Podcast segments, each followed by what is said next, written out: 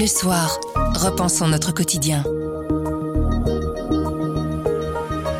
Bonjour, vous écoutez À propos, le podcast d'actualité du journal Le Soir. Tous les jours, on vous propose des analyses, des explications et des décryptages.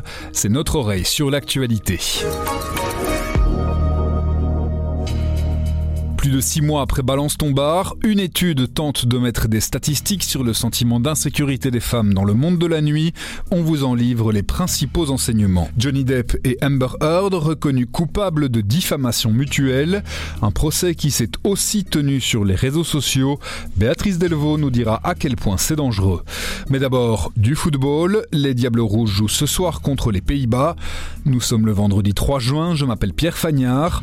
À propos, Voici l'actualité comme vous l'entendez. Grand angle. Notre équipe nationale de football reprend du service ce soir contre les Pays-Bas. C'est le tout début des phases de poule de la Nations League. Une compétition qui n'a pas franchement les faveurs des joueurs. Si on écoute Kevin De Bruyne ou Thomas Meunier, après une saison longue et éreintante, ils préféreraient avoir quelques jours de vacances. On a appelé notre chef foot, Frédéric Larsimon, pour avoir son point de vue sur la question. Bonjour Frédéric. Bonjour. Cette compétition, la Nations League, on voit qu'elle n'a pas toujours les faveurs des joueurs. Kevin De Bruyne et Thibaut Courtois en tête. C'est une vraie compétition ou c'est une euh, compétition au chocolat? Je vais vous prendre l'exemple de la Coupe de Belgique en foot on va considérer que les clubs s'en fichent totalement jusqu'au moment où ils sont en demi-finale ou en quart de finale. Et, voilà, ça commence à devenir intéressant. Donc la Coupe de Belgique n'est jamais un objectif, la Nations League n'est jamais un objectif, sauf quand on commence à la toucher du doigt. Donc effectivement, sur la ligne de départ d'un mois de juin qui clôture une année euh, longue pour tout le monde, euh, avec des, calendriers hyper compressés et qu'on compresse évidemment encore un peu plus, merci l'UEFA, je comprends que ça ne suscite pas l'enthousiasme euh, des joueurs. D'un autre côté, on arrive quand même à la fin d'une génération qui doit tout doucement se dire que le meilleur moyen de gagner un trophée passe peut-être par là, sans présager du, résultat évidemment de la, de la, Coupe du Monde. Donc moi, personnellement, je trouve que ce n'est pas du tout une compétition à snobber. Et si on se téléporte euh, un peu en arrière au mois d'octobre, si les Diables avait euh, fait ce qu'il fallait contre la France euh, en menant à la mi-temps, on se serait tous dit qu'est-ce qu'elle est merveilleuse cette euh, Nations League? Donc voilà, je pense qu'il faut pas trop cracher dans la soupe. C'est effectivement un calendrier qui est extrêmement malheureux. D'un autre côté, les Diables Rouges et les internationaux doivent aussi se rendre compte que une saison ne se termine pas au moment où se termine le championnat. Les Pays-Bas, la Pologne, le Pays de Galles, c'est un groupe relativement relevé pour les Diables. Ah, par rapport à ce qu'on a connu en, en Nations League sur les deux premières éditions, c'est clairement le groupe le plus relevé. L'avantage à mon avis, dont doivent tirer profit les Belges, c'est de commencer précisément contre les Pays-Bas. Alors, euh, vous allez peut-être hurler, mais justement, c'est le moment où le peu de concentration sur cet objectif, euh, euh, le peu d'esprit de corps qu'il y a encore chez des internationaux à cette époque de la saison, ben, il vaut mieux l'utiliser maintenant, tout de suite, contre un adversaire direct, que dans dix jours, où là, les organismes auront encore un peu plus souffert et les esprits se seront un petit peu échauffés par rapport à la, à la surcharge du calendrier. Vous êtes allé à Tubize euh, ces jours-ci. Vous l'avez trouvé comment, le groupe des Diables Rouges?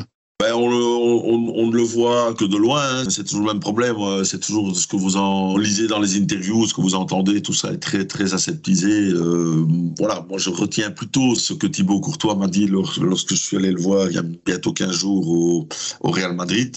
C'est qu'effectivement les internationaux sont un petit peu en porte-à-faux par rapport à ce calendrier qu'on leur impose. Alors l'UEFA fait semblant de ne rien faire, de ne rien voir, de ne rien entendre, mais euh, il est clair que sur des très grandes nations, la Belgique est une grande nation du foot, mais, mais sur des sur des volumes plus importants comme peuvent drainer la France, l'Italie, l'Angleterre, l'Allemagne, c'est pas un drame de jouer quatre matchs supplémentaires. Les noyaux sont beaucoup plus larges. On va quand même se parler franchement. Le noyau des diables, c'est 20 joueurs plus 10 autres, 12 autres.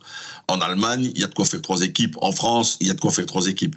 Donc, on est, on est quand même dans une autre configuration et je pense qu'on tire beaucoup plus sur la corde. Et d'ailleurs, regardez, les, les sélectionneurs des grands pays se plaignent beaucoup moins que les sélectionneurs de pays entre guillemets du, du subtop. J'ai un peu l'impression que si ça démarre bien, on va se mettre un peu dans le, dans le rythme. Si ça démarre mal, on va dire euh, qu'est-ce que c'est nul cette Nations League. On pourrait assister à des surprises ou euh, ce sera le 11 type de Roberto Martinez? Ben, De toute façon, il y a déjà les blessures. Euh, il, y a, il y a Thibaut Courtois. Les Diables vont y perdre. Ils perdent pour l'instant le meilleur gardien du monde. Mais Simon Mignolet est tout sauf une simple doublure. Hein. C'est quand même, il a quand même fait des playoffs de feu. Il a, il a l'expérience. Je crois qu'il doit avoir 24 sélections. Ça fait 12-13 ans qu'il est là. C'est tout sauf un, un, un motif d'inquiétude. En revanche, ce qui est plus, c'est plus inquiétant, c'est Lukaku à mes yeux, parce qu'il porte quand même beaucoup de choses malgré une saison euh, extrêmement difficile et même très pénible pour lui à, à, Chelsea. Quand il va falloir mettre de la pression dans le secteur de la contre-attaque, dans la reconversion, euh, dans un rectangle, il y en a quand même pas 10 comme lui au monde. Hein. La question à laquelle tous les supporters belges voudraient avoir une réponse, et je me doute que vous n'en aurez pas vraiment, mais je la pose quand même. Est-ce qu'on va retrouver un Eden Hazard à son meilleur niveau? Alors là, ma boule de cristal se résume à une, une tête d'épingle sur ce sujet-là. Je pense que lui seul a la réponse même pas Roberto Martinez. Lui seul sait d'abord connaît l'état physique. Je pense qu'effectivement, le fait qu'on lui ait retiré cette fameuse plaque à la cheville a tendance à, à le libérer. C'est du moins ce que Thibaut Courtois m'avait dit à Madrid. Il sent un autre homme. Maintenant, est-ce que cet homme-là, à plus de 30 ans, a envie de se faire violence, de retrouver le niveau? Ça, c'est une question que lui seul euh, peut maîtriser. Le talent, ça, là, vous avez ma réponse, elle est grande comme ça. Il l'a. Maintenant, euh, je pense qu'en tout cas, que s'il y a un joueur qui, qui sera archi motivé à l'idée de jouer à ce, match-là, il s'appelle Eden Hazard. Il va venir avec, un, avec son grand sourire éternel et avec, avec beaucoup de fraîcheur et ça, ça peut faire beaucoup de bien.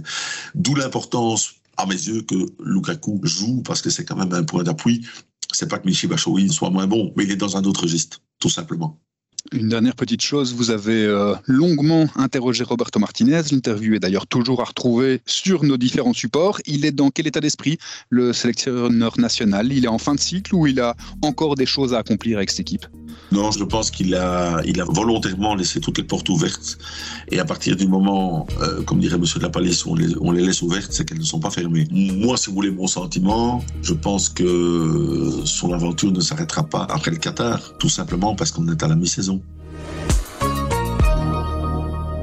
Dans la foulée du mouvement Balance ton bar, en octobre dernier, la commune d'Ixelles lançait un chantier de réflexion sur la problématique et commandait une étude.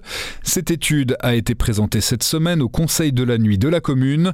Arthur Sante du service société a également pu la consulter. Il nous en livre les principaux enseignements. Commençons par dire qu'il vient en fait confirmer beaucoup de choses qui avaient déjà été dites à la fois au travers de témoignages qui avaient été récoltés dans le cadre de ce mouvement plus large Balance ton ton, bar, mais aussi vient appuyer des constats qui avaient été faits par plusieurs collectifs féministes, notamment soit préexistants, soit qui se sont constitués autour de cette problématique, et voilà, qui faisaient déjà le constat global qu'il y a un gros problème de sentiment d'insécurité euh, pour les femmes euh, qui sortent, et ce diagnostic vient notamment appuyer le fait que plus de la moitié en fait des femmes qui fréquentent régulièrement des établissements du cimetière d'Ixelles ou du quartier de, de Flagey euh, sur la même commune ont déjà été victimes d'un fait euh, d'agression sexiste ou sexuelle. Mais l'idée de cette enquête, c'est vraiment pas juste de tirer des constats sur le seul territoire de la, commune d'Ixelles, c'est d'ailleurs ce qui fait son intérêt. Et donc quand on dézoome un petit peu, on voit que les femmes ont répondu à plus de 90% positivement à la question avez-vous déjà été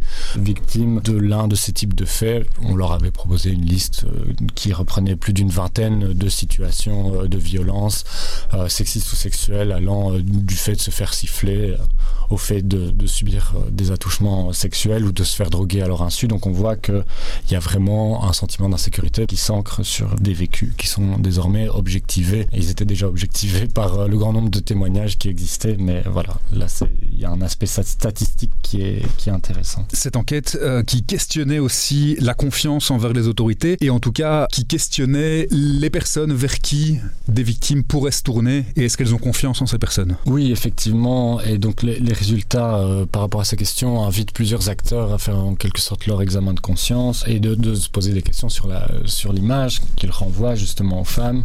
Euh, on voit que environ 50% des, répondantes euh, disent face à une agression vouloir faire appel à la police. Vous trouvez ça pertinent, mais seulement 36% d'entre elles déclarent avoir confiance en elles. Donc c'est assez faible, mais cette confiance baisse encore plus forte lorsqu'on demande aux répondantes si elles ont confiance dans le personnel du bar bar ou d'un établissement de sortie pour signaler un fait d'agression, là on voit que seulement une femme questionnée sur cinq répond par l'affirmative. Au-delà des constats, l'étude, elle met aussi en avant une série de recommandations. Quelles sont-elles? Oui, alors ces recommandations, elles ont vraiment été établies en bonne intelligence avec plusieurs collectifs qui s'étaient très fort positionnés sur ces problématiques et qui ont été appelés à participer à des ateliers.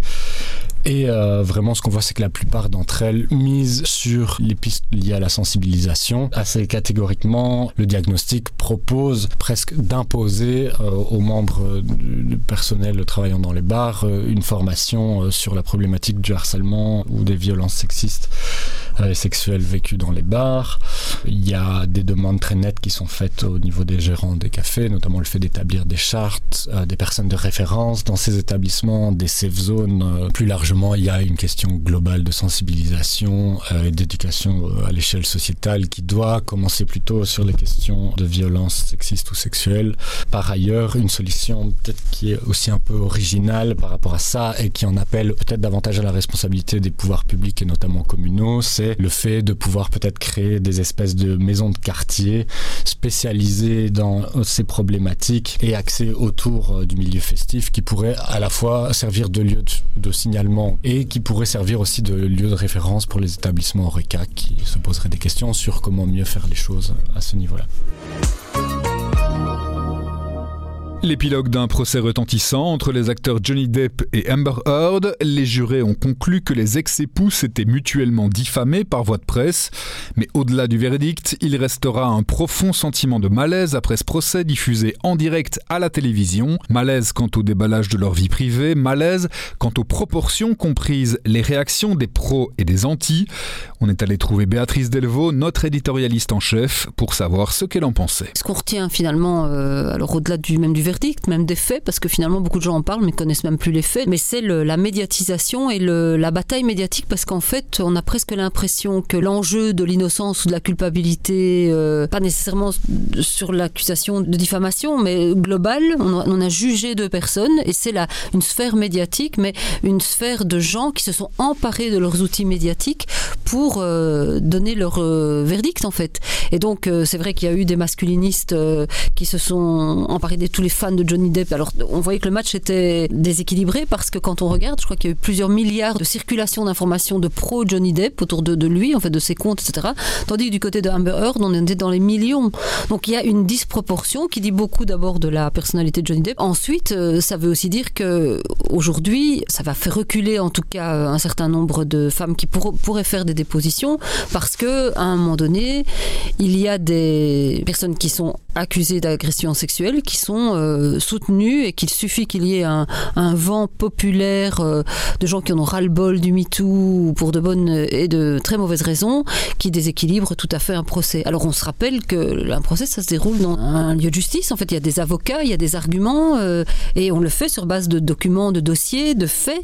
Mais là, en fait, ce qui était terrible aussi, c'est que les, les, attitudes, tout était filmé, donc les, les captures de visage, les attitudes de l'un et de l'autre étaient extraites de l'endroit où elles étaient, c'est-à-dire le tribunal, et étaient projetées sur les médias sociaux et on, sur base d'une attitude, d'une réaction, d'un vêtement, enfin à la limite les gens jugeaient parce qu'elle me plaît pas, elle est mal fagotée, t'as vu sa tête, euh, il est pas bien coiffé. En fait, je veux dire, on sort de, de ce que c'est la justice et donc on se dit c'est très américain. En tout cas, on, on doit espérer que ça n'arrivera pas ici. Ce qui a été compliqué aussi dans la gestion de ce procès pour Amber Heard, c'est que au final, elle était toute seule face à des hordes de gens qui lui en voulaient. Oui, et seule face à des hordes de gens qui lui en voulaient ou qui lui en voulaient peut-être pas à elle en fait. Hein. Il y avait ceux qui voulaient défendre Johnny Depp comme icône, comme idole, euh, comme acteur, etc. Mais il y avait ceux qui en ont fait une espèce de, volonté de destruction de ces accusations euh, MeToo euh, qui, qui dérangent un certain nombre de personnes et certains se sont dit bah ça c'est elle était le symbole d'un combat à, à, exterminer, de dire ah c'est pas toujours l'homme qui est coupable, la femme aussi, etc. Donc ça c'était une partie des arguments, mais on voit par exemple euh, que ça fait des émules parce que Patrick Poivre d'Arvor, quand il va en justice aujourd'hui hein, contre 22 ou 23 femmes, c'est peut-être un peu plus qu'il l'accuse euh, de gestes sexuels déplacés, etc., il a hum, accusé aussi pour diffamation. Alors évidemment, une partie des femmes qui sont concernées se disent, ben, tant mieux, puisque les faits étaient pour la plupart prescrits, et donc ça fera au moins un procès, mais on voit que normalement le procès, ben, le risque est de le perdre sur, euh, dans la mesure où on n'est pas sur les faits eux-mêmes, mais sur le, contexte médiatique. Ce qui est remarquable là par contre, et si on voyait les photos, hier il y avait une émission euh, télévisée où il projetait les, deux photos, celle de Amber Heard toute seule dans son box, et de l'autre côté les 22 femmes qui sont venues à Mediapart témoigner, marquer leur, euh, le fait qu'elles maintenaient leurs accusations contre Patrick Poivre d'Arvor, c'est extrêmement fort. Et, et, ces femmes, quand on leur demande pourquoi elles sont là, elles disent parce que si moi je n'étais pas venue, celle qui est à côté ne serait pas venue non plus. Mais il faut bien étudier ce qui s'est passé parce que dans le contexte des révélations MeToo de la parole des femmes libérées, je pense que ça demande de se poser et d'étudier euh, comment les femmes peuvent aujourd'hui, la parole des femmes peut être aujourd'hui dite et écoutée et comment elles, peuvent résister au fait qu'on essaye de les empêcher de parler ou de discréditer leurs mots dès qu'elles ouvrent euh, la bouche en les faisant passer finalement pour les coupables. Alors je pense qu'il faut garder aussi une chose en tête, c'est que une affaire, chaque affaire est singulière. Les femmes ont du mal à s'exprimer sur ces choses, sont très peu écoutées. On l'a vu, euh, souvent la police les écoute pas. Il n'y a pas de d'endroit où elles peuvent parler. Leurs proches disent mais c'est pas vrai. Ou on leur dit mais bon allez euh, tais-toi et ça passera. On a vécu pire. Donc tout ça est vrai. On sait que le rapport est très très disproportionné et que en justice on doit regarder les faits, les dossiers et ne pas défendre une cause, mais regarder les éléments précis pour établir le verdict. Bouche à oreille. Chaque semaine, une personnalité se raconte dans les racines élémentaires. Ce week-end, c'est dans l'histoire d'une fille d'eux que l'on plonge. France Brel, fille de Jacques, a ouvert la porte de ses souvenirs à Nicolas Crous et à Thierry Coljon. Une interview sans détour et sans langue de bois sur une enfance évidemment particulière. C'est Thierry Coljon qui vous explique pourquoi il faut lire ses racines. France Brel, tout le monde la connaît, tout le monde sait très bien que c'est la fille de Jacques Brel, mais il nous a paru intéressant de, parler un peu de ses racines. On se doutait qu'elle a beaucoup parlé de son père, euh, surtout euh, que maintenant elle est devenue réalisatrice de films. L'an dernier, il y a deux ans, c'était J'arrive, qui retraçait le voyage qu'elle a fait avec son père sur l'Ascoy, euh, cette traversée de l'Atlantique en 74. Et d'ici la fin de l'année, à la rentrée, on aura la suite qui est le Pacifique. Donc voilà, c'était le bon moment pour y revenir. Elle dit des choses qu'elle n'avait jamais dit sur Jacques, c'est-à-dire que dans les années 80, il y avait un peu une icône. Jacques, on ne pouvait pas y toucher, c'était Jacques Brel, c'était bon. Là, aussi bien dans le film que dans les livres, eh ben, euh, elle égratigne un peu, je dirais, elle dit la vérité. Il avait un côté lâche. Je ne serais pas devenue qui je suis si je n'avais pas été l'une des trois filles de Jacques Brel. Et si ma mère n'avait pas préféré son mari et ses amis à ses enfants. Et si un jour je n'avais pas décidé de considérer mes parents, non pas comme mes parents, mais comme des adultes qui font ce qu'ils peuvent. Par exemple, quand Jacques l'invite sur son bateau pour faire la traversée de l'Atlantique, elle est très contente. Elle n'a pas 20 ans, elle se dit, parce qu'il y avait ses deux sœurs aussi, elle se dit, chouette, je vais enfin passer un peu de temps avec mon père. Et puis à un moment, Jacques lui dit, écoute, ici c'est la fête, ou bien tu, tu souris, ou pour faire la gueule, tu te casses. Évidemment, comme elle a du caractère, elle s'est cassée. Voilà, c'est un peu ça qu'elle raconte. Et donc, elle parle aussi pas que de son père, elle parle aussi de sa mère, Mich, qui était très froide, visiblement très difficile aussi, pas du tout câline. Elle a eu des parents finalement, un père très solaire, mais qui ne savait pas comment étaient faits les enfants. Il a dit euh, J'ai fait ce que j'ai pu, euh, mais un jour, après ma mort, mes enfants seront mes témoins et mes juges. Donc, il se doutait qu'il n'a pas été parfait. Et ça, c'est vraiment très intéressant la façon dont elle le raconte.